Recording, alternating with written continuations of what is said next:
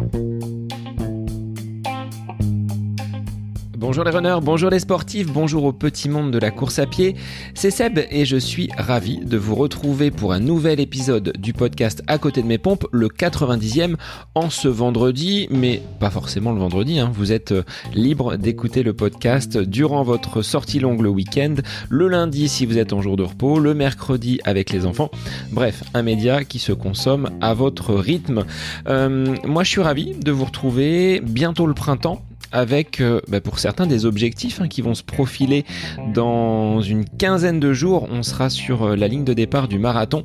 Donc un petit euh, clin d'œil à Laurent, Lucie, Jojo qui bah, vont braver le pavé et parcourir ces 42 km 195. Et puis tous les autres auditeurs hein, qui ont des compétitions. Ça reprend de façon très importante en cette période donc du mois de mars.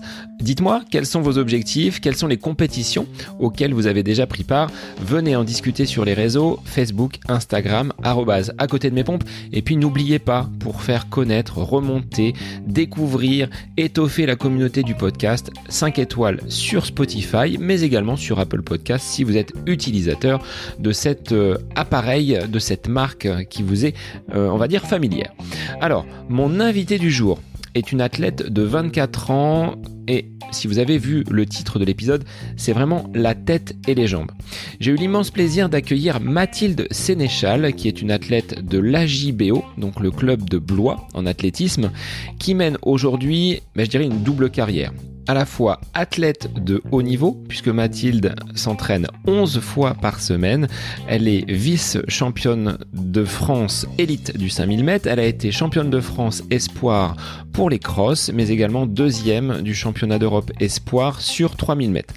À côté de cela, elle mène une brillante carrière universitaire qui l'a fait passer par l'Université d'Orléans pour étudier le droit. Aujourd'hui, elle est en master de droit des affaires sur l'Université de Lyon elle va nous expliquer comment elle arrive à concilier ces deux emplois du temps, ces deux agendas et les difficultés que ça peut entraîner également dans cette euh, préparation vers les Jeux Olympiques. Elle vise donc une qualification pour Paris 2024. Elle ne sait pas encore sur quelle distance elle s'alignera, mais en tout cas, son emploi du temps est bien bien chargé. Mathilde partage son temps entre Lyon, où elle mène ses études, et sa famille, donc restée sur euh, Blois. Une famille qui a quand même une grande importance pour elle et qui fait partie de son équilibre au quotidien. La vie de sportive de haut niveau ne s'arrête pas seulement à la piste et aux entraînements. Mathilde nous indiquera qu'elle doit batailler pour aller trouver des sponsors pour l'aider, pour l'accompagner au quotidien. Sponsors envers qui elle est très reconnaissante. Elle n'hésite pas à donner de sa personne pour intervenir dans les entreprises afin de transmettre les valeurs, le retour d'expérience qu'elle peut avoir en tant que sportive de haut niveau. Donc, merci Mathilde d'avoir pris un petit peu de ton temps pour échanger autour du micro sur le podcast. Moi, je vous laisse en compagnie donc de Mathilde Sénéchal, la tête et les jambes, pour ce nouvel épisode du podcast À côté de mes pompes. Bonne écoute à vous. Bonjour Mathilde, merci d'être l'invité du podcast. Alors, je fais appel à toi parce que tu es une des figures euh, donc de l'athlétisme en région centre, qui est mon donc ma, ma région, celle où je vis, mais euh, bien au-delà. Tu es un des espoirs donc euh, de l'athlétisme français en vue des JO donc de 2024. Alors merci d'avoir accepté l'invitation du podcast dans un emploi du temps qui est très très serré. on va en parler tout de suite après, mais je vais te laisser te, te présenter pour que les, les auditeurs sachent qui tu es, d'où tu viens et ce que tu fais actuellement. Salut Sébastien, bah merci beaucoup déjà pour, euh, pour ton invitation. C'est vrai qu'on a eu du mal à trouver un petit moment, mais, euh, mais là ça tombait plutôt bien, donc euh, tant mieux, on va, on va en profiter. Alors voilà, donc je m'appelle Mathis Sénéchal, j'ai 24 ans. Je suis de Blois, donc en région centre. mon club d'athlétisme, il est à Blois, c'est l'AJ Blois 11 Ça fait plus de 10 ans que, que je suis licenciée là-bas. Euh, j'ai fait mes études euh, sur Blois et ensuite sur Orléans. J'ai fait ma licence de droit sur Orléans. Et donc là, depuis deux ans environ, je suis partie à Lyon, donc pour poursuivre mes études en master de droit des affaires. Et à côté de ça, pour rejoindre le groupe d'entraînement de Bastien Perrault. C'est un centre d'entraînement national et régional euh, à Lyon. Donc ça me permettait d'avoir une nouvelle structure avec un nouveau groupe d'entraînement. Et ça s'est plutôt bien passé. Il y a une petite période de transition forcément où il a fallu que je me réadapte à tout ce nouvel environnement, mais maintenant je me sens très bien là-bas, donc je suis je suis très contente de ce de ce changement là. Donc là, je suis en master 2, je termine donc mes études cette année. Et à côté de ça, bah, je m'entraîne, euh, je m'entraîne à fond pour euh, pour les Jeux en 2024. Euh, je suis plus spécialiste du demi-fond, donc c'est-à-dire que pour l'instant, ça va du 5000 mètres au 10 km, voire un peu plus. On va peut-être tenter d'aller sur des distances encore plus longues pour 2024 parce que c'est là où physiquement, en fait, ou naturellement, je suis le mieux. Donc, euh, pour l'instant, on n'a pas encore testé toutes ces distances-là, mais on va, on va euh, vers euh, du plus long, semi-marathon, peut-être marathon. On verra bien. Alors, je sais que tu sors d'un épisode de, de Covid. Comment vas-tu? Sur le plan de la santé Est-ce que tu as repris les entraînements? Et est-ce qu'en tant que sportif de haut niveau, malgré, je pense, une VO2 max et une capacité respiratoire importante, est-ce que ça t'a impacté malgré tout? Bah, c'est vrai que je moi, j'ai réussi entre guillemets à passer à travers euh, jusqu'à présent parce que je l'ai attrapé donc en février, euh, début février après euh, après une compétition en fait. Mais je pensais pas que ça allait euh, m'affaiblir autant. J'ai pas eu de gros symptômes, pas de grosses toux, etc. Mais par contre, une fatigue qui, qui perdurait. J'ai été vraiment fatiguée pendant trois semaines. Euh, je pouvais plus courir. Enfin, j'allais courir à une vitesse euh, qui pour moi normalement où je peux converser où ça va très bien et là euh, j'avais du mal à respirer donc euh, j'avais déjà eu quelques retours des filles qui avaient eu le Covid et qui m'avaient dit faut pas forcer parce que ça va être encore pire donc j'ai pris cinq trois ouais cinq jours de repos et j'ai repris tout doucement l'entraînement avec une semaine avec juste des footings de l'aérobie ça allait de mieux en mieux dans la semaine, mais j'avais vraiment du mal à retrouver mon rythme d'avant. Et là, ça fait deux semaines environ que, que ça va mieux, ou que j'ai pu faire des, des, grosses semaines d'entraînement. Mais euh, ça a été long.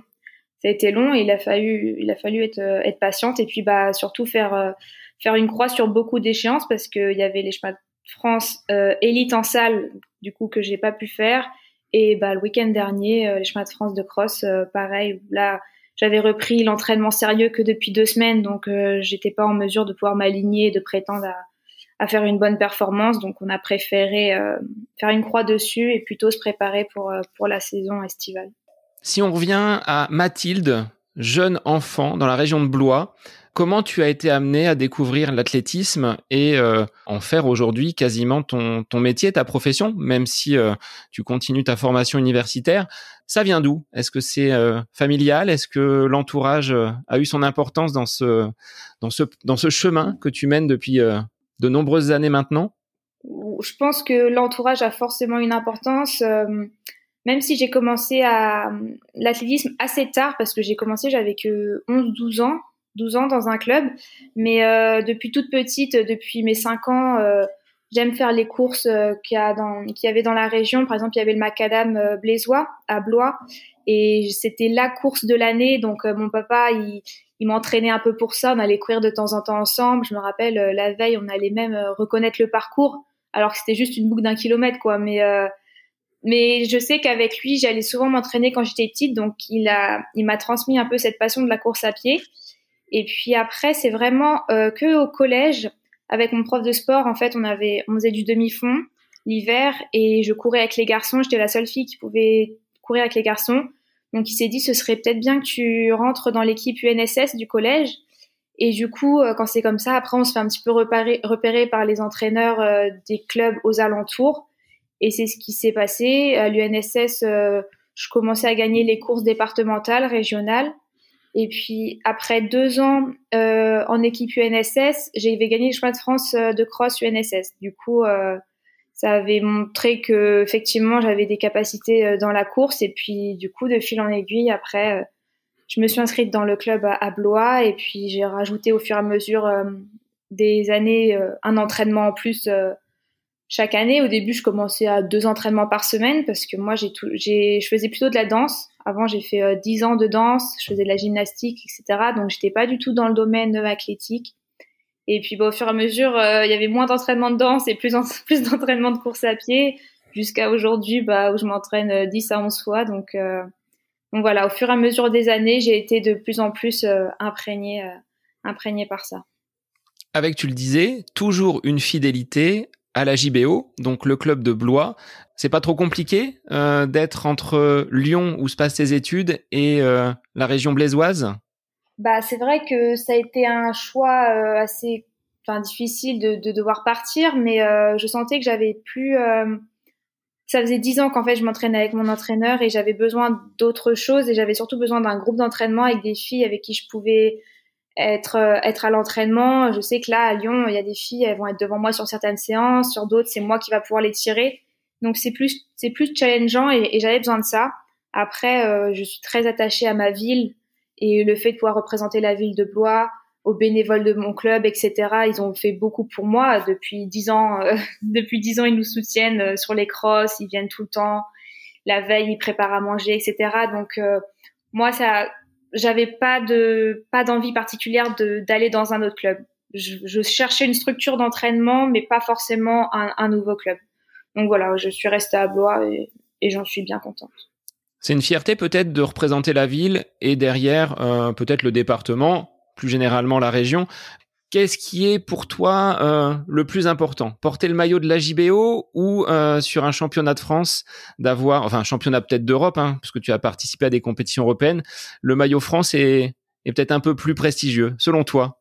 Bah disons, l'un ne va pas sans l'autre. Dans tous les cas, je peux avoir euh, le maillot de l'équipe de France, mais si on va au niveau microscopique, on voit que je viens de Blois, donc pense que c'est plutôt une fierté, oui, de pouvoir porter le maillot de l'équipe de France, ça c'est indéniable. Mais au-delà de ça, tous ceux qui portent le maillot de l'équipe de France, ils représentent aussi une région et représentent aussi un département et un club derrière tout ça. Et si je peux porter le maillot de l'équipe de France aujourd'hui, c'est bien parce que j'ai été formée dans un club et qu'il y a eu des bénévoles et des entraîneurs qui m'ont qui m'ont amené à ce niveau-là. Donc euh, c'est clair que l'un ne, ne va pas sans l'autre, quoi.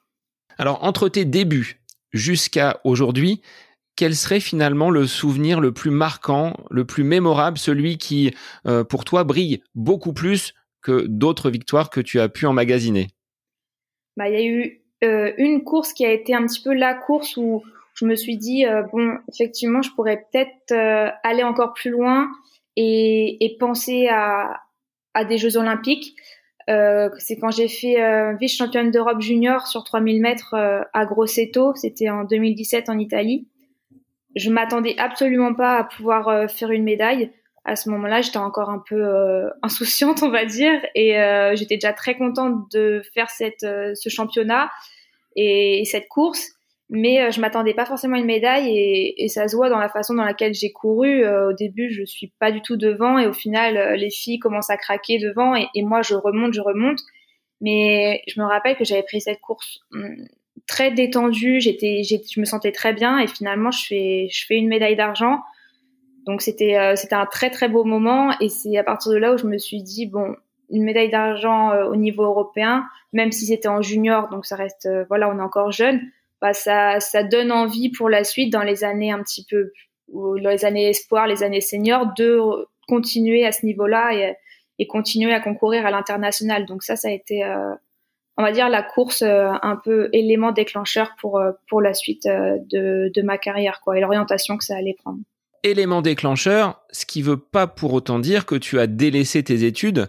Tu es aujourd'hui donc en master 2, tu le disais donc de droit des affaires. C'est facile à concilier euh, les deux, c'est-à-dire que il faut être aussi performant dans les études que sur la piste. Comment ça se gère au quotidien? Tu le disais, hein, 10, 11 entraînements par semaine. Faut que ça rentre euh, vraiment au cordeau. Ah, c'est de moins en moins facile. Euh, j'ai toujours poursuivi mes études. Je suis une bonne élève et j'aime travailler. Donc pour moi, ça n'a pas été un, choix difficile que de dire euh, je veux continuer mes études parce que j'aime ça, j'aime travailler. Donc il n'y avait pas de souci là-dessus. Mais c'est vrai que plus les années passent, plus le niveau d'exigence est important, que ce soit en études ou, à l'athlé parce que là, mon master, il est très sélectif. Il y avait énormément de candidatures, plus de 1000 candidatures et on n'était que 20 sélectionnés. Donc quand on rentre dans ce master-là, euh, bah moi, tous mes, tous mes camarades, ils veulent être avocats à la sortie, ils travaillent énormément, ils passent beaucoup plus de temps à travailler que moi, vu que moi, le temps où ils travaillent, bah, c'est le temps où je suis à l'entraînement. Et inversement, euh, bah maintenant mes concurrentes directes euh, en France ou l'international, c'est des filles qui vont faire que ça, qui vont s'entraîner bah, deux fois par jour mais tous les jours, qui vont avoir le temps d'aller faire de la récup, d'aller chez le kiné, etc. Donc pareil, si je veux être aussi performante qu'elle, il faut que je tende à m'entraîner comme elle. Donc c'est un peu à certains niveaux, c'est ça devient compliqué. Jusqu'à présent, ça allait, j'ai toujours réussi à, faire les deux, à être bonne dans les deux. Mais pour être excellent, comme quand on veut viser les Jeux Olympiques, il faut être excellent. Et là, ça devient beaucoup plus compliqué. Donc, euh, c'est pour ça que j'avais à cœur de terminer mes études maintenant. J'ai pas voulu aménager mes années de master. C'est ce que j'allais te demander justement, si tu as bénéficié d'aménagement comme des sportifs de haut niveau. Euh, j'ai travaillé quelques années euh, aux inscriptions à l'université à Orléans et on voyait justement des jeunes passer avec cette carte euh, sportif de haut niveau. Est-ce que toi tu en as bénéficié ou est-ce que ça n'a pas été possible au vu de ce master très sélectif? Bah justement, à Orléans, j'avais fait ma licence sur 4 ans au lieu de 3. Donc j'avais pu en bénéficier à ce moment-là, mais je sais qu'au début ça avait été difficile à mettre en place parce que en étant dans une fac de droit, c'est pas le sport et le droit, ça pas forcément, euh, ça va pas forcément bien ensemble dans l'esprit des gens. C'est pas comme si j'étais en STAPS où là c'était déjà bien acculqué. Moi, quand j'étais en licence à Orléans, c'est un peu moi qui ai dû faire le chemin montrer qu'on avait le droit des aménagements et qu'il fallait les appliquer. Donc après, une fois que ça a été, euh, ça a été mis en place, ça s'est très bien passé. Mais du coup, sur Lyon, j'avais pas voulu étaler, mais j'avais le droit à quelques aménagements. Euh, par exemple, il y avait des cours où j'étais pas obligée d'aller. Euh, je pouvais enlever une matière. Bon, c'est des aménagements qui sont ce qui sont faut les prendre, mais ça permet pas non plus euh, de pouvoir s'entraîner deux fois par jour euh, sereinement. Donc, euh, grâce un peu entre guillemets au Covid, l'année dernière par exemple, j'ai pu faire les cours à distance et moi ça m'a sauvé énormément de temps parce que j'habite près du stade à Lyon, mais loin de la fac. J'ai 45 minutes de transport et bah vu qu'on avait tous les cours à distance, ça, ça me faisait gagner énormément de temps sur mes journées et mine de rien, ça m'a permis de m'entraîner plus et mieux. Donc Là, je suis contente d'arriver euh, vers bientôt la fin d'année. J'ai de moins en moins de cours et je peux me consacrer euh, aux mémoires et c'est un travail perso, donc je sais que ça, j'ai pas de problème à travailler euh, de chez moi. Mais c'est vrai que là, je sens qu'il est temps d'arriver au bout et qu'arriver à un certain niveau, les études deviennent vraiment moins compatibles avec avec le sport de, de très haut niveau, quoi. Donc concrètement, pause après ce master, préparation donc en vue de Paris 2024. Qu'est-ce que tu ambitionnes après euh, donc Paris 2024 De pas reprendre forcément tes études euh, tout de suite ou de travailler peut-être comme euh, comme avocate Quel serait le métier qui te qui te fait vibrer en dehors de la piste? Moi, de base, voilà, je veux je vais être avocate plus tard. Donc, une fois que j'aurai terminé mes études, je serai juriste. Et pour être avocat, il faut encore repasser un, un concours pour entrer à l'école d'avocat. Il y a 18 mois de formation derrière. Et ensuite, on, peut être avocat. Donc c'est encore une autre formation à faire derrière et c'est pour ça que moi je me voyais pas le faire maintenant en préparation olympique. Enfin, j'aurais pas pu euh, me mettre à 100% dedans, sachant que c'est un concours aussi très sélectif où là il faut être à 100% euh, dans ce concours-là. Donc ça, je le passerai sûrement après 2024. Mais voilà, je, pour l'instant, je me laisse le temps de pouvoir bien m'entraîner, souffler un peu de, de tout ça et, et, prendre le temps de faire les choses euh, correctement sans courir à chaque fois droite à gauche entre les cours et l'entraînement et, et essayer de caser le kiné une fois par semaine si j'arrive. Mais de temps en temps, c'est difficile. Donc bon, là, j'ai envie de prendre le temps de faire les choses un petit peu plus euh, correctement et sereinement. Donc quelqu'un qui demain vient te voir avec un contrat un petit peu bancal pour du sponsoring ou tout autre euh, produit, euh, là tu pourras le retoquer. Là c'est la juriste qui va parler et tu vas défendre tes intérêts bec et ongle. Bah, c'est vrai que du coup, euh, enfin moi j'adore le droit parce qu'on apprend des choses vraiment importantes. du moins, moi j'arrive à le retranscrire dans ma vie perso et ma vie d'athlète. D'ailleurs, je fais mon mémoire sur le statut juridique des sportifs de haut niveau. Donc, en fait, j'essaye vraiment de, de, lier tout ça et, et je trouve ça super intéressant. Donc oui, il y a des, y a des notions que, que je retrouve après dans ma vie d'athlète, entre guillemets, chef d'entreprise, vu que bah, c'est comme si j'avais une entreprise, euh, quand j'ai des contrats, quand j'ai des sponsors, des partenaires, c'est aussi tout ça à gérer à côté. Donc euh, c'est moi, ça m'aide aussi d'avoir ces notions juridiques là. Parce qu'on a vu beaucoup de sportifs de haut niveau, euh, titrés européens, euh, voire titrés au niveau mondial, ne plus avoir un centime de côté suite à des euh, placements un petit peu, on va dire, fantaisistes, sans qu'ils ne soient vraiment au courant. Donc, il y a aussi peut-être un intérêt, et, pas une profession, mais peut-être que derrière, tu pourras défendre les intérêts de, sportifs de, de haut niveau. Oui, bien sûr. Sincèrement, je comprends parce que même moi, en étant dans le domaine et dans le milieu sportif et juridique, il y a plein de choses qui sont difficiles à comprendre. Il y a, c'est très flou. Et pour des sportifs qui passent leur journée à s'entraîner, qui n'ont pas forcément de temps pour aller euh, à creuser tout ça et, qui n'ont pas les connaissances juridiques, euh, j'imagine que ça doit vraiment être compliqué. Et c'est d'ailleurs pour ça que moi j'ai envie un petit peu de de mettre euh, ma main là-dedans et d'essayer de, rendre tout ça un petit peu plus clair et lisible pour les sportifs qui, qui n'ont pas forcément ces connaissances juridiques derrière. Donc il y a pas mal de choses à faire et à, et à améliorer euh, au niveau du droit et, et du sport. Alors là, aujourd'hui, une journée type Mathilde, ça ressemble à quoi? À quelle heure tu te lèves en général? Si, S'il y a des cours, hein, si on est dans un emploi du temps euh, mêlant euh, la fac et ensuite les, entraînements, les kinés, les sollicitations euh, diverses et variées, tel un podcast par exemple qui vient se greffer dans, dans la journée, comment tu comment tu t'organises? Bah, en fait, j'ai pas, j'ai mes journées elles changent vraiment tout le temps. C'est jamais les mêmes. Euh, dans la semaine, c'est, ça va tout le temps changer parce que mes cours c'est jamais au même moment. Euh, les entraînements, c'est bon, ça je les sais à l'avance, donc c'est ça va. Mais les journées, c'est jamais les mêmes. Donc, disons que en ce moment, les journées c'est plutôt deux entraînements par jour. Donc le matin, ça va être un footing, euh, un peu plus de 10 km de footing, assez cool. Et le soir, ça peut être euh, une séance à la piste. Donc quand je suis à Lyon, euh, là, il y a eu des journées la semaine dernière qui étaient un peu chargées, où le matin, j'allais courir euh, vers 7h30. J'allais en cours de 10h à 14h. Je rentrais chez moi et après, j'avais entraînement à 17h au stade. Donc après, de 17 à, à 19 au stade.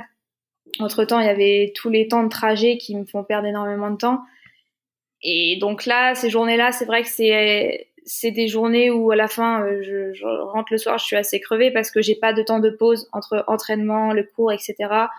Et ça, ça va bien euh, une ou deux fois dans la semaine, mais ça peut pas être comme ça tous les jours. Sinon, quand je rêve le soir à l'entraînement, bah, je suis pas productive, c'est pas qualitatif ce que je fais et, et forcément le rendu il sera moins bien.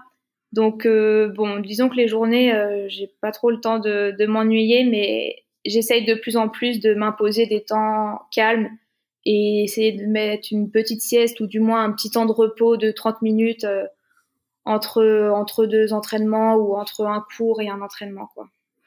Alors tu disais le, le kiné, une fois par semaine, t'aimerais peut-être le voir un petit peu plus souvent c'est que tu es toujours un peu sur la, la corde raide en termes de d'optimisation, on va dire, hein, comme euh, comme une Formule 1, c'est-à-dire que l'athlète de haut niveau, c'est réglé euh, au millimètre, donc faut que rien ne ne puisse perturber peut-être une séance avec euh, une petite douleur. Est-ce que tu es très attentif justement à, à tous ces signaux que ton corps peut peut t'envoyer?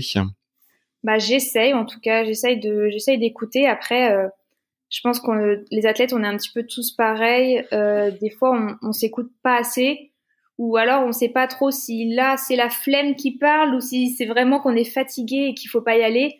Et moi, c'est un peu ça mon problème, c'est que je suis toujours à pousser encore plus. Euh, les entraînements, quand on me dit des chronos, bah, j'ai toujours envie de faire moins que les chronos, donc faire mieux. Et des fois, il y a des entraînements où juste il faut y aller cool parce que c'est, ça fait partie de l'entraînement. C'est, c'est fait exprès qu'il soit cool pour que celui d'après soit plus fort. Donc euh, j'essaye maintenant de mieux temporiser tout ça, mais c'est vrai que des fois euh, on est un peu euh, la tête dans le guidon et on a on essaye un peu de mettre des œillères et de pas trop écouter quelques petits signaux, mais après ça nous revient tout de suite dessus. Donc faut trouver le, juste milieu et, le bon équilibre là-dedans, je pense. Et tu arrives assez facilement à switcher euh, de ton rôle d'étudiante vers celui d'athlète de, haut niveau. J'avais reçu euh, Cindy, donc qui est préparatrice mentale, qui évoquait le besoin, toi, d'un petit sas de déconnexion entre euh, le moment où tu quittes ton activité professionnelle ou les études et l'entraînement. Est-ce que toi, tu arrives, vous avez peut-être des personnes qui vous accompagnent, mais comment tu passes de l'un à l'autre en chassant peut-être des problématiques qui sont liées à la préparation de ton mémoire, à tes études, pour vraiment être focus sur ton entraînement par la suite? Ouais, c'est vrai que ça, c'est super important. Et moi, ça a été une problématique, euh, euh, surtout l'année dernière, parce que voilà, j'étais en première année de master, euh, je, je sentais que c'était un, master très compliqué, très sélectif, donc ça me prenait beaucoup la tête. Et je sais que surtout en période de partiel, quand j'arrivais à l'entraînement le soir, bah, je, mettais au moins 30 minutes avant de me mettre dans la séance et dans l'entraînement parce que j'avais encore la tête dans les partiels, dans les révisions. Pendant le footing, je me disais bon alors ce soir il faudrait que je révise tel truc et tel truc de telle heure à telle heure, etc. Et j'étais pas pleinement consciente et pleinement présente. Et maintenant, effectivement, en plus après avoir été suivie par une sophrologue, j'avais eu ces problèmes-là d'arriver d'arriver au stade sans être vraiment ici. Et du coup, elle m'avait effectivement dit qu'il fallait un temps entre quand je ferme mon cahier, quand je ferme mon ordinateur, et le temps où je suis au stade pour un petit peu euh, se remettre les idées en place et dire bon maintenant ça c'est terminé, on passe à autre chose. Et les deux heures où je suis au stade, bah, je suis pleinement présente et je suis là pour faire ce que j'ai à faire. Et on verra en rentrant une autre euh, après à la maison euh, si je me remets à travailler ou pas. Mais mais c'est vrai que c'est important d'arriver à, à, couper et juste à être présente dans, dans le moment présent, dans ce qu'on fait parce que sinon, bah, c'est un peu comme ça qu'on peut se blesser ou, ou faire passer à côté d'une séance importante, euh, des choses comme ça, quoi. Est-ce que ça t'est déjà arrivé justement de louper complètement une séance avec euh, quelque chose qui avait euh, pollué ton, ton, quotidien ou sur une course de ne pas être totalement dedans parce que l'environnement, le tout ce qui peut polluer hein, cette charge mentale qui pèse parfois sur sur nous a eu raison de, de ton bon état de forme. À l'entraînement, ça m'est jamais arrivé parce que hum, disons qu'avec le coach, avec les filles autour, j'arrive à me remettre dans la bulle de l'entraînement, donc ça va. Mais c'est vrai que des fois, j'ai eu des courses en compétition où où bah, le mental il, part à côté, où il est absorbé par l'environnement et on n'est plus dans notre course, dans nos sensations, on est dans les cris du public, dans ce qui enfin dans, dans tout l'environnement sauf nos propres sensations à nous. Et ça c'est vrai que c'est c'est une problématique que, que j'ai déjà fréquemment rencontrée sur laquelle j'ai travaillé et sur laquelle maintenant je je sais trouver les, solutions pour ça mais c'est vrai que le mental il peut avoir tendance à, vagabonder ailleurs alors qu'il est censé se concentrer et, nous donner de l'énergie pour avancer et courir quoi donc dans ces cas-là, le rôle du coach, le rôle des proches est quand même, je pense, euh, important. Enfin, tu te raccroches à quoi quand le, mental ou que la séance est, est, difficile? Quand tu es sur Lyon, tu as le groupe, mais quand tu fais tes séances toute seule sur, euh, sur Blois, pour aller chercher la motivation, c'est peut-être un petit peu plus euh, compliqué? Bah, En fait, moi, je dis toujours que quand on n'est pas vraiment... Il y a des jours où je suis pas motivée, hein, ça c'est sûr. Ça me rassure, ça me rassure que même des sportifs de très haut niveau ne sont pas motivés parfois. Euh, je pense qu'on est humain et comme tout le monde, il y a des jours où on n'a vraiment pas envie d'y aller. Mais après, c'est plutôt une discipline en fait, parce que en fait, vu que c'est comme un travail, c'est comme si bah un matin je me levais, je disais bah non, j'ai pas envie d'aller au travail aujourd'hui. Bah ça se passe pas comme ça en fait, on, on peut pas faire ça. Et moi, c'est vraiment plus une question de discipline. Les jours où j'ai pas envie, j'ai pas voilà, il va pleuvoir. Bon bah c'est sûr que ça va pas me donner envie. Je vais mettre de la musique euh, un peu sympa et puis je vais y aller. Et puis au final, je serai contente de l'avoir fait quand même. Donc euh, ouais, il faut savoir euh, à un moment donné, des fois, être discipliné. Heureusement qu'il n'y a pas que des jours comme ça parce que sinon on n'a plus de plaisir et, et on arrêterait assez rapidement. Mais j'essaie d'être disciplinée. Je sais que derrière j'ai mon coach. En fait, j'ai une trame d'entraînement. Je sais ce que je dois faire tel jour.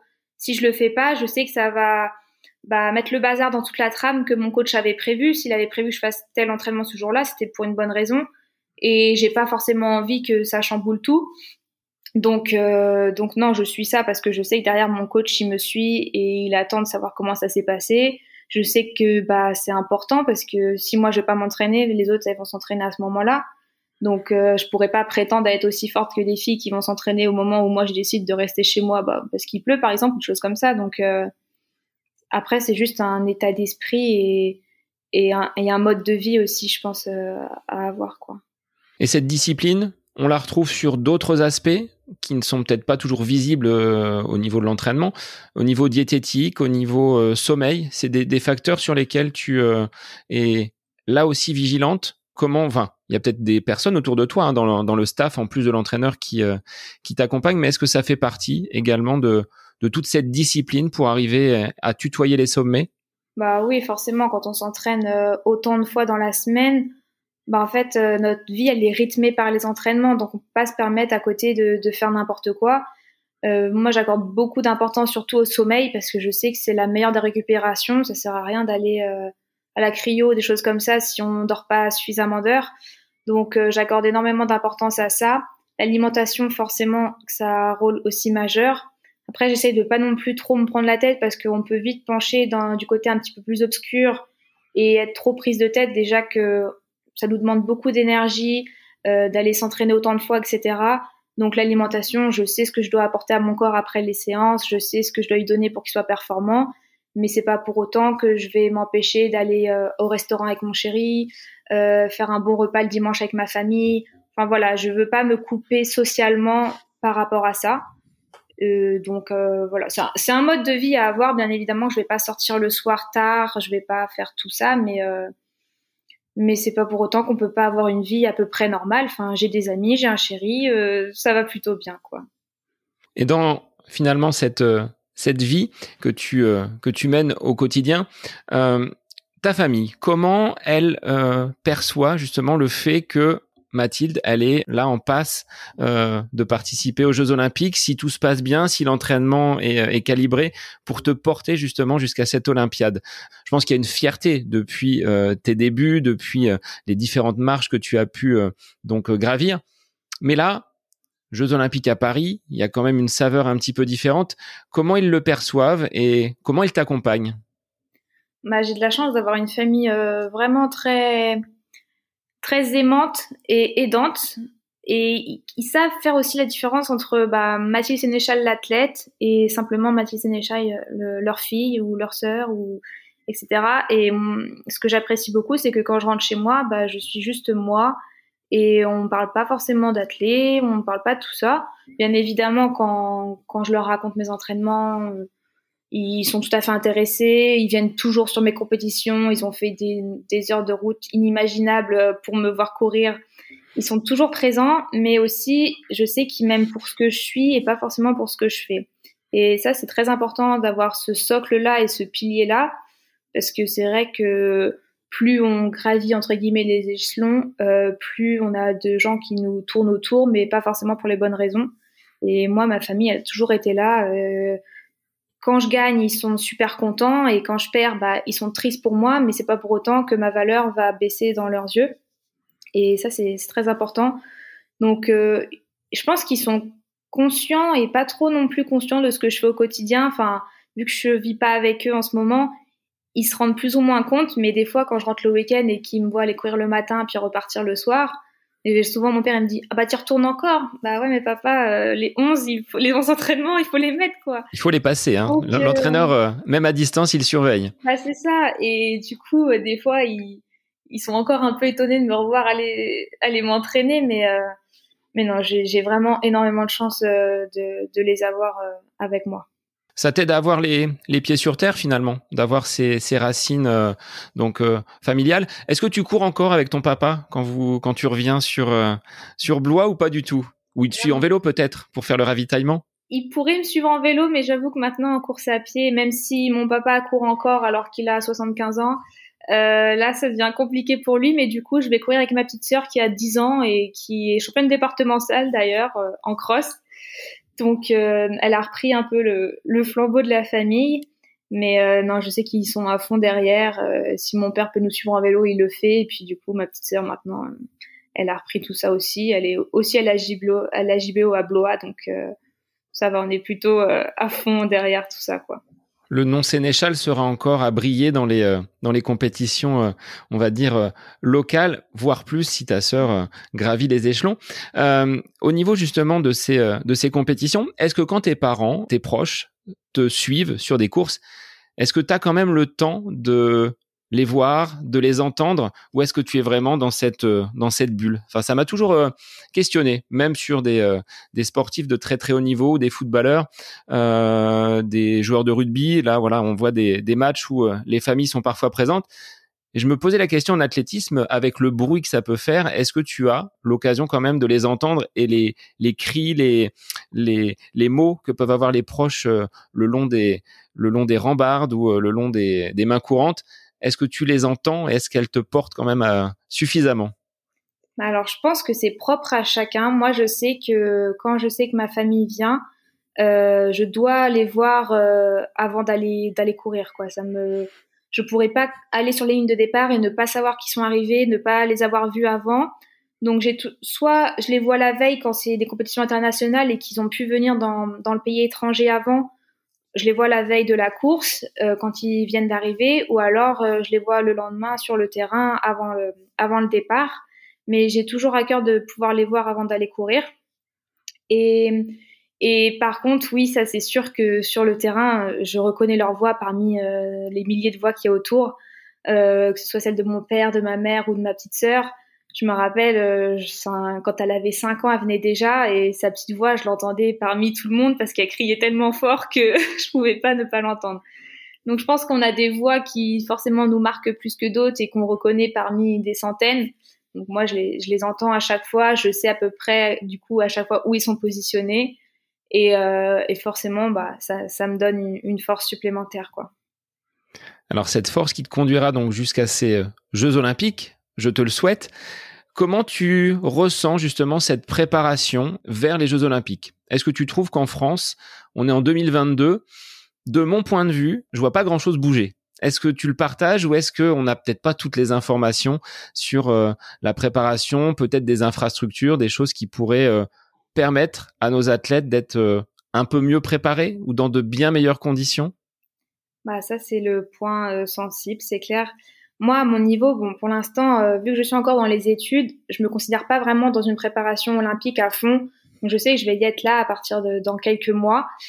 Donc voilà, ça c'est pour mon côté. Après, sincèrement, bien sûr que là, c'est l'inertie totale. Enfin, il faut que les choses avancent parce que je je vois personne en parler. Je veux dire que ce soit au niveau politique ou au niveau départ régional, départemental, etc j'ai de la chance quand même d'avoir quelques acteurs et quelques partenaires autour de moi qui veulent faire bouger les choses, mais ils disent pareil, qu'ils sont confrontés à, des murs en fait, que j'ai l'impression qu'on attend que ça arrive, d'arriver euh, en 2024, de voir que bah il y avait peut-être pas autant de médailles que ce qu'on aurait pensé, et après d'incriminer les athlètes de ne pas avoir fait le nécessaire. Mais c'est ce qu'a dit le président, hein, notamment avec euh, un discours euh, à l'occasion d'une rencontre avec les Paralympiques. On pourra en parler tout à l'heure avec euh, une de tes partenaires d'entraînement.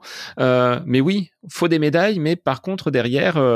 Il y a, pas grand chose. Ouais, faut des médailles, mais les médailles elles viennent avec les moyens. Et la politique dans ce moment, c'est d'aider les athlètes qui sont déjà au très très haut niveau les listes ministérielles ont été réduites considérablement. C'est des critères très très élevés pour être considéré comme athlète de haut niveau. Moi, au niveau juridique, je suis pas athlète de haut niveau. Je suis que sur collectif sur la liste collectif nationaux, qui n'est pas une liste considérée comme haut niveau. Donc ça veut dire que je n'ai pas les droits y afférents. J'ai d'autres droits minimes, mais pas pas des droits euh, que peuvent avoir les athlètes élites qui sont déjà des athlètes qui ont une carrière très importante, qui ont été finalistes euh, mondial, etc. Donc pour des athlètes, pour des jeunes athlètes comme moi qui s'entraînent et qui essaient à côté d'avoir des études et de mettre de plus en plus de temps dans l'entraînement, c'est quand même assez compliqué de pouvoir se structurer et de pouvoir en vivre parce que on n'a pas le temps de trouver un emploi à côté. C'est pas possible quand on s'entraîne deux fois par jour. C'est très compliqué ou alors il faut un mi-temps et encore du coup ça nous, on a forcément moins de temps pour la récup, etc. Et pourtant, bah, il faut pouvoir en vivre. Il faut payer bah, les frais de la vie courante, le loyer, etc., l'alimentation. Et à côté de ça, les stages qui coûtent de plus en plus cher vu qu'il y a de moins en moins d'aides de la fédération. Donc euh, tout ça mis bout à bout, bah, ça fait que ça, c'est un sacré budget. Et euh, bah, c'est à nous de le trouver en fait. Moi, je sais que ça fait trois, quatre ans que je me démène auprès de partenaires locaux que j'ai eu la chance de rencontrer pour euh, arriver à financer mes stages, à payer un entraîneur, à payer euh, préparation physique, préparation mentale, ostéo, kiné, tout ça, parce que bah sinon c'est compliqué quoi.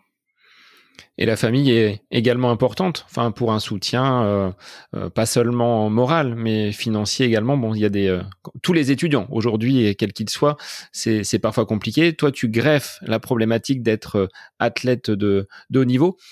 Est-ce qu'à un moment donné, tu t'es euh, senti découragé? Tu as dû peut-être passer par des moments où tu t'es dit bon, à quoi bon faire tout ça si j'ai pas d'accompagnement, si personne euh, ne, ne m'aide? J'ai beau avoir des performances, mais euh, ça paraît compliqué de, jouer sur sur tous ces tableaux. Mmh, il y a eu des moments où effectivement j'étais un petit peu moins, pas forcément découragée par rapport à l'aide que je pouvais recevoir, etc. Mais j'ai eu des périodes où mes performances n'étaient pas du tout à la hauteur de ce que je pouvais faire à l'entraînement et ça c'est assez frustrant parce que quand on se donne euh, tous les jours à l'entraînement et que derrière on n'est pas récompensé à juste titre, c'est frustrant mais euh, je pense qu'il faut pas le faire en attendant d'avoir un retour et une considération des autres parce que bah c'est pas la bonne motivation. Moi, je je me vois pas arrêter de courir tout simplement parce que j'aime la course à pied dans son état le plus simple euh, j'aime cette sensation d'aller courir et la sensation qu'on a après quand on se sent super bien. Donc, je pense que quoi qu'il advienne, j'arrêterai pas ça. Après, forcément, une fois qu'on est rentré dans l'engrenage du sport de haut niveau, c'est, ça fait tellement partie de notre personnalité, c'est tellement un mode de vie particulier que tant qu'on aime ça, on n'a pas du tout envie, euh, envie d'arrêter. Donc, euh, même si de, même si on n'a pas la considération qu'on aimerait, euh, bah, je pense que moi, la considération que j'ai de mes proches, de mes amis, etc., ça me suffit amplement. J'ai pas besoin d'avoir la considération de d'autres personnes, disons. C'est déjà, c'est déjà très très bien, quoi.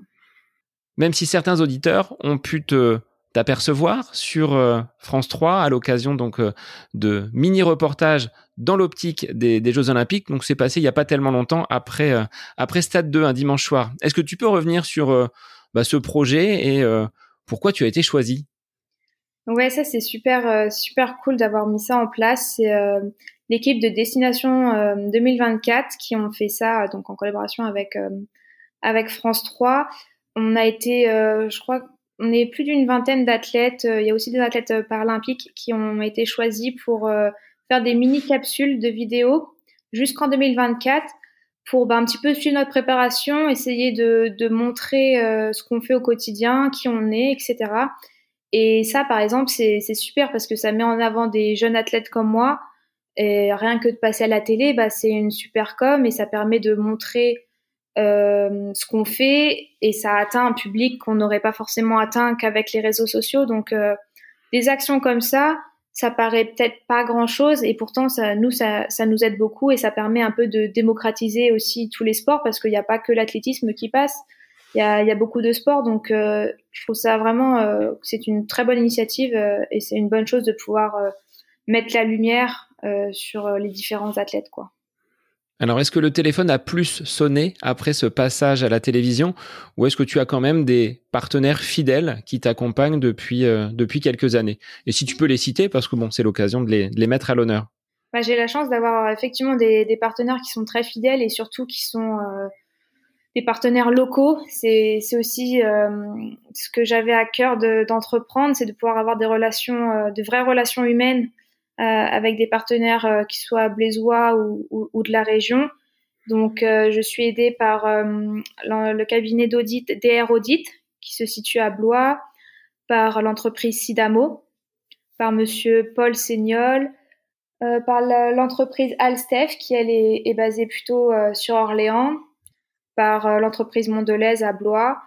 Et après, voilà, j'essaye toujours bien sûr de pouvoir avoir d'autres partenaires qui viennent qui viennent se greffer parce que c'est on a forcément besoin toujours d'avoir euh, de pouvoir remplir le budget. Mais euh, mais je suis déjà très très fière et, très heureuse d'avoir euh, d'avoir ces partenaires qui qui me sont fidèles et qui sont prêts à me suivre jusqu'en 2024 donc euh, voilà c'est aussi une aventure sportive et, et aussi surtout une, une, aventure humaine parce que bah je partage avec eux mes résultats que ce soit des résultats bons ou un petit peu moins bons euh, quand j'ai l'occasion de passer les voir à l'entreprise, je vais les voir. Je peux aller faire un entraînement avec euh, avec les collaborateurs, avec les employés. Donc euh, voilà, j'essaie de partager au mieux mon quotidien et de pouvoir aussi faire le lien avec, par exemple, la vie d'un manager ou d'un chef d'entreprise ou d'un employé, d'un collaborateur, parce qu'il y a pas mal de passerelles qu'on peut faire entre le sport de haut niveau et et leur vie à eux, que ce soit au niveau de la motivation, un peu l'hygiène de vie, comment se fixer des objectifs et les atteindre, tout ça, comment se relever d'un échec par exemple. Donc euh, voilà, j'essaye de mêler le sport et l'entreprise et je trouve qu'on a beaucoup à, s'apporter mutuellement.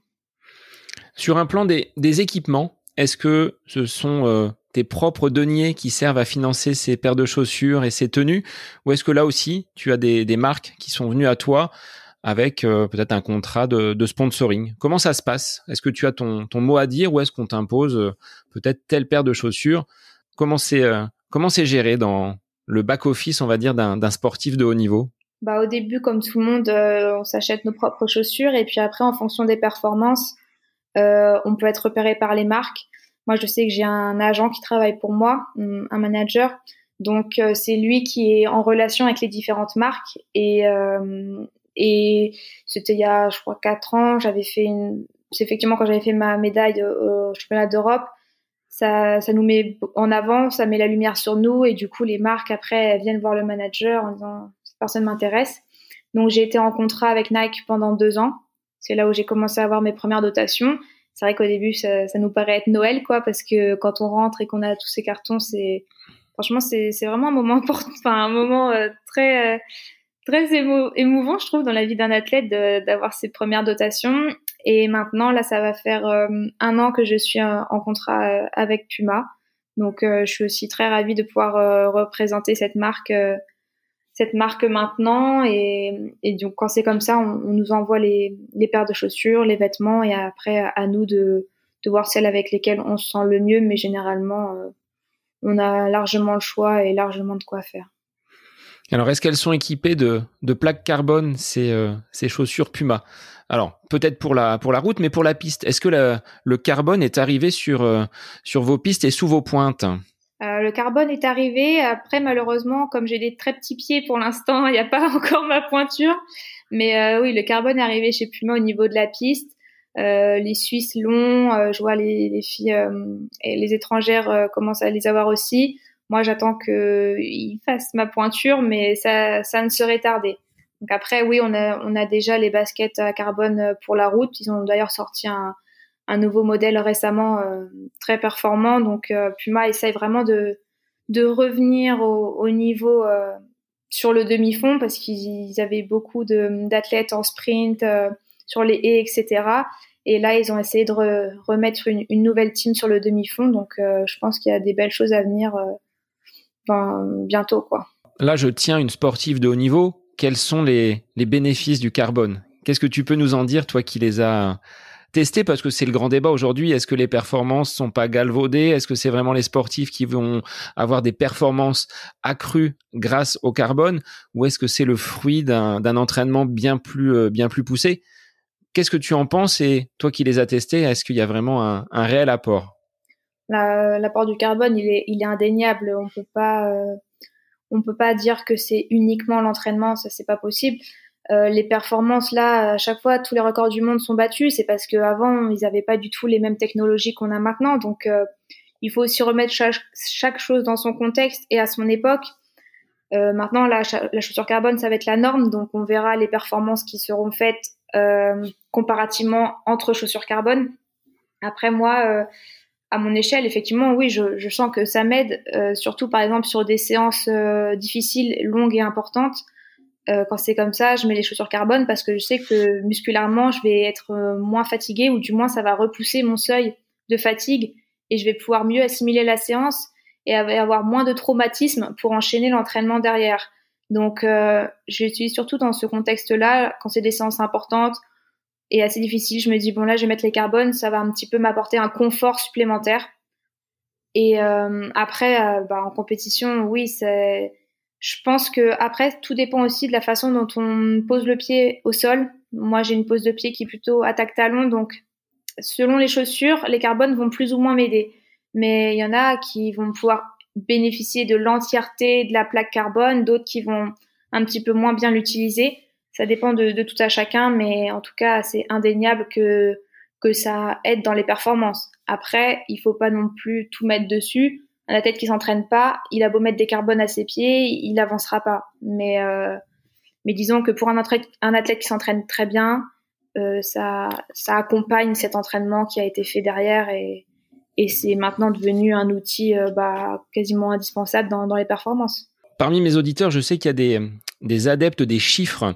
Ça représente combien de kilomètres par an? Est-ce que tu sais combien tu parcours de, de kilomètres et combien tu uses de, paires de chaussures? Alors par an, euh, je sais par semaine. Après, il faudra faire le calcul. Moi, je, suis en droit, je suis pas en mathématiques, mais disons que je fais entre 90 à 100 km en semaine normale, voire un petit peu plus. Et en stage d'entraînement, je peux aller jusqu'à 130, 140 km par semaine.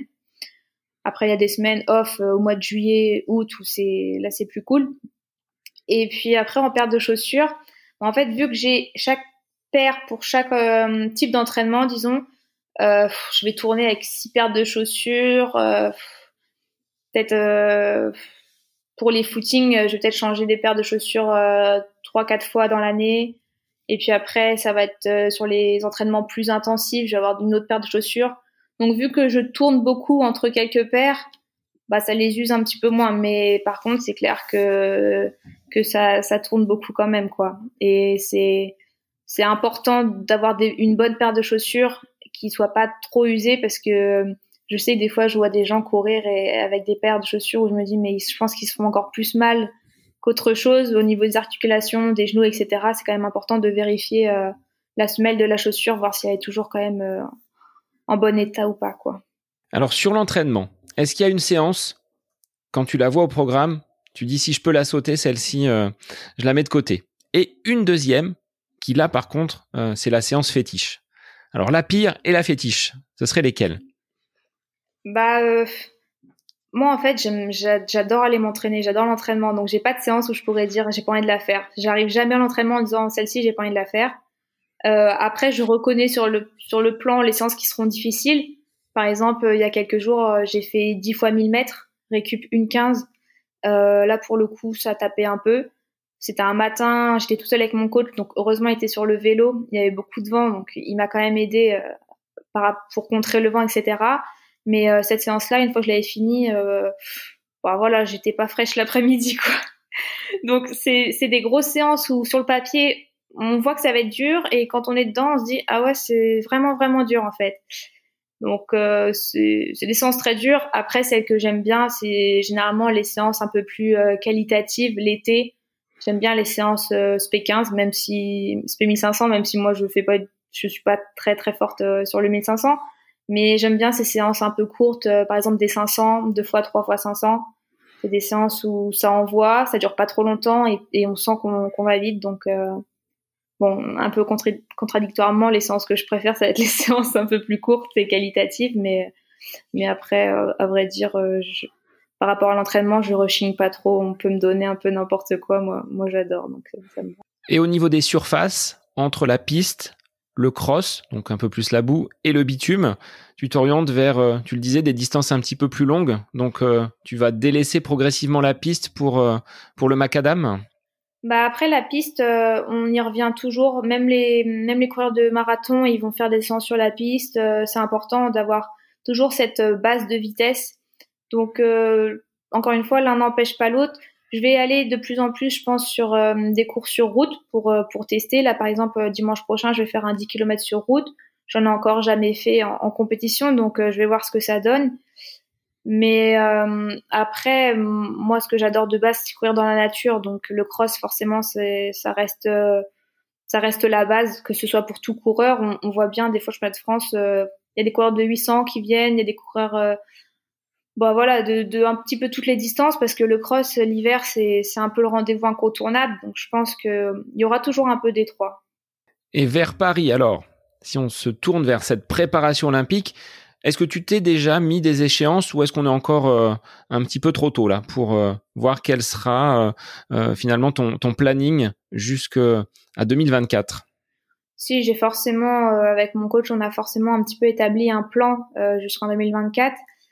Euh, pour l'instant, vu qu'on est encore hésitant sur la distance sur laquelle je vais pouvoir me présenter, cette année, on s'est laissé cette année pour tester les distances, voir ce que je peux valoir par exemple sur un semi-marathon, s'imaginer sur un marathon, etc. Donc on, on, teste cette année et puis en fonction de ce que ça aura donné, on, on affinera pour les, les, deux années suivantes.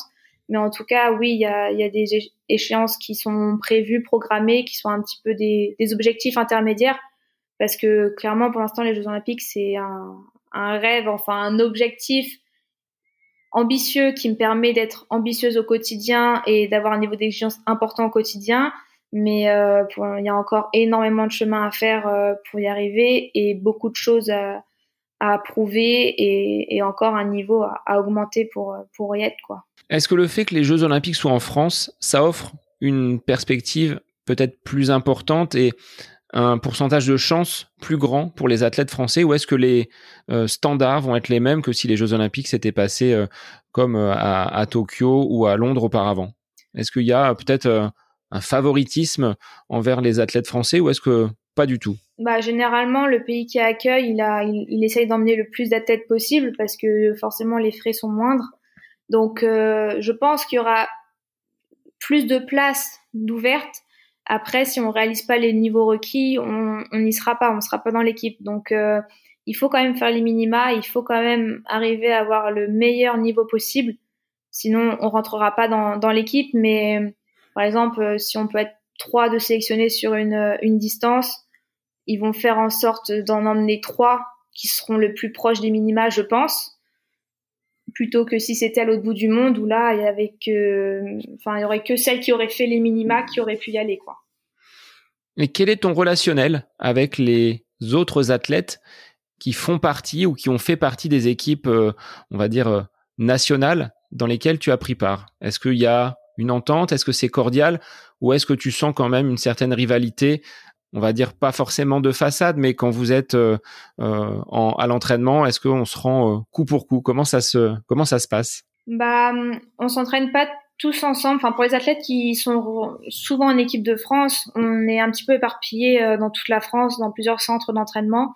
Donc, on s'entraîne pas forcément ensemble. Après, des fois, on part en stage d'équipe de France ensemble. Et de plus en plus, j'ai l'impression qu'on s'entraide de plus en plus. Euh, dans les années jeunes, on était tous un petit peu insouciants, insouciantes, donc euh, on s'entraînait ensemble, ça se passait très bien, il n'y avait pas de souci. Mais là, c'est vrai qu'on sent que hum, on a besoin les unes des autres pour se tirer vers le haut. Il y a eu des très bonnes performances qui ont été faites euh, chez les féminines ces dernières années. On voit que le niveau féminin, il, ne cesse d'augmenter et d'être de plus en plus élevé. Donc, je pense que ça fait une vraie émulation pour toutes les filles. Et du coup, quand on est en stage, bah, on est super content de pouvoir se retrouver et faire des séances ensemble.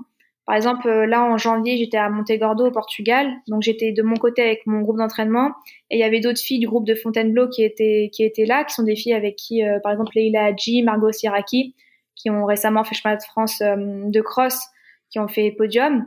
Et ben, on a réussi à, s'entendre pour pouvoir faire une séance commune ensemble, alors qu'on n'avait pas forcément ça prévu dans notre plan exactement. Les coachs se sont entendus, on a fait la séance tout ensemble, et c'était super. Donc euh, ça permet de s'entraider chacune et de pas rester dans son coin à, faire une séance qui pourrait être quasiment similaire. Là, on, s'est tout aidé et, c'était top. Donc euh, je pense qu'il y a de plus en plus une vraie entraide et émulation. Pareil cet hiver quand on a couru euh, le 3000 mètres en salle au meeting à Miramas, bah en fait toutes les filles avec qui j'étais en stage, on s'est on s'est retrouvées à ce moment-là et on a toutes fait notre record à, cette course-là. Donc je pense que c'est que comme ça en fait qu'on peut y arriver. Si on compare euh, aux garçons, la génération, ma génération qui est celle des, garçons en 98, 97, euh, c'est ceux qui gagnent euh, les chemins d'Europe de, cross depuis des années et c'est comme ça en fait qu'ils ont réussi à créer une, une équipe soudée. C'est en s'entraînant ensemble dès qu'ils le pouvaient, c'est en étant des amis en dehors des copains et après en, étant des très bons concurrents sur la piste euh, en chemin de France, mais au niveau européen, ça crée une équipe très solide, quoi. Alors c'est ce que tu dis, hein, ce côté euh, sport individuel, mais au service d'une équipe un peu plus large, et, ça se retrouve dans les dans les résultats. Alors tu as aussi sur Blois euh, quelqu'un qui a pu te, te booster et t'inspirer en la personne de Marie-Amélie Le Fur tu la côtoies euh, régulièrement C'est quelqu'un qui euh, t'accompagne dans ton euh, parcours de sportif de haut niveau. Est-ce que vous arrivez à caler quand tu es sur Blois des, des entraînements communs, même si elle est plus spécialisée dans le dans le saut en longueur? Bah, j'ai eu la chance de pouvoir la côtoyer assez souvent quand j'étais plus plus régulièrement sur Blois en effet et qu'elle s'entraînait encore. Parce que maintenant vu qu'elle a mis sa carrière de côté elle est sur beaucoup d'autres projets professionnels. Donc Marie elle est elle est très occupée mais moi, c'est une femme que j'admire énormément. C'est, un exemple, c'est un exemple pour moi. Euh, j'ai la chance d'avoir des très bonnes relations avec elle. Donc, euh, je sais que dès que j'aurai l'occasion et dès qu'on pourra, on, se verra forcément parce qu'elle a énormément de choses à, m'apporter. Mais euh, ça, pour le coup, c'est une super image euh, de notre ville et de notre département et de notre région et, de la France. Est-ce que tu penses qu'un jour, justement par rapport euh, aux Jeux paralympiques, on pourra obtenir un, une seule Olympiade où les sportifs, j'aime pas dire le mot valide parce que euh, ils sont tout à fait euh, compétents pour pratiquer le sport, mais qu'il n'y ait plus une première Olympiade et ensuite les Jeux paralympiques. Est-ce que tu penses que ce sera possible dans les années à venir? Bah sincèrement, je je vois pas pourquoi ça le serait pas. Après, forcément, on peut pas concourir en même temps sur les mêmes courses, ça c'est ça, ça semble plutôt logique, mais euh, ce soit en même temps, euh, j'avoue, je, je vois pas pourquoi ça ne pourrait pas se faire quoi. Il doit y avoir, je pense qu'il doit y avoir sûrement des, des raisons logistiques derrière, parce que si ça se fait comme ça, c'est qu'il y a sûrement des raisons. Je les ignore, mais euh, mais pourquoi pas? On posera la question peut-être à des représentants de la, fédération et des instances euh, nationales, parce que ça m'a toujours surpris le fait de mettre un petit peu de côté euh, 15 jours, 3 semaines après les, les grandes Olympiades, ces Jeux, euh, ces jeux paralympiques. Alors Mathilde, on arrive à la fin euh, de cet épisode.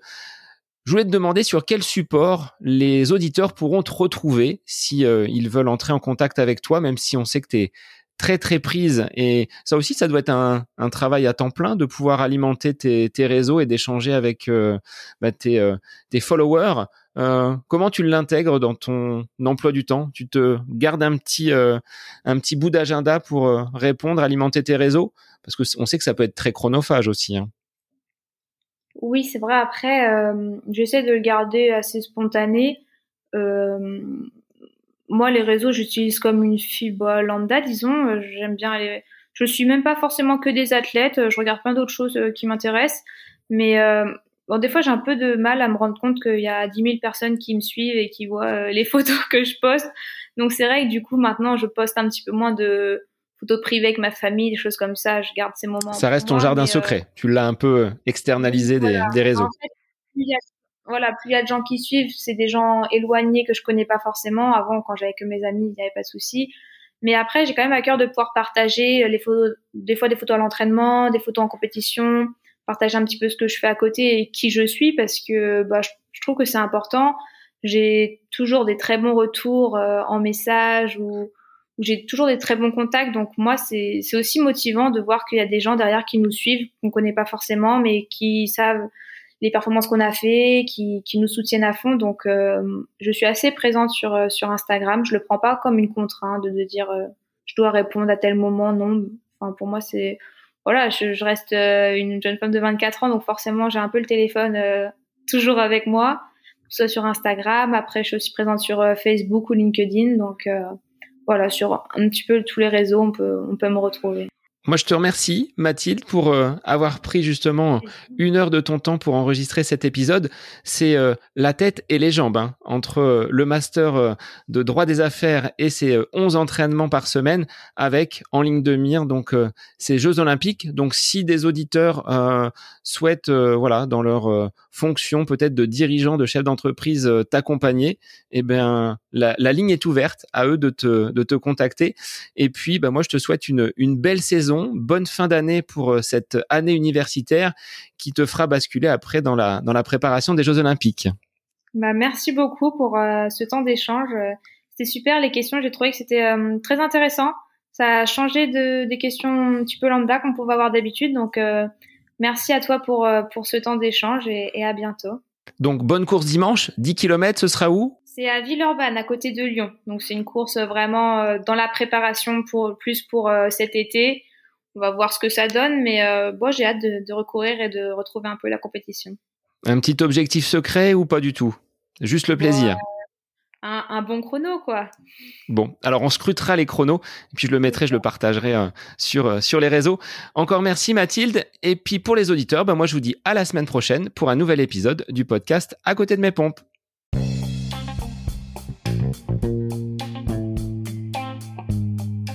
J'espère que cet épisode avec invité vous aura plu. Je vous remercie infiniment de votre écoute.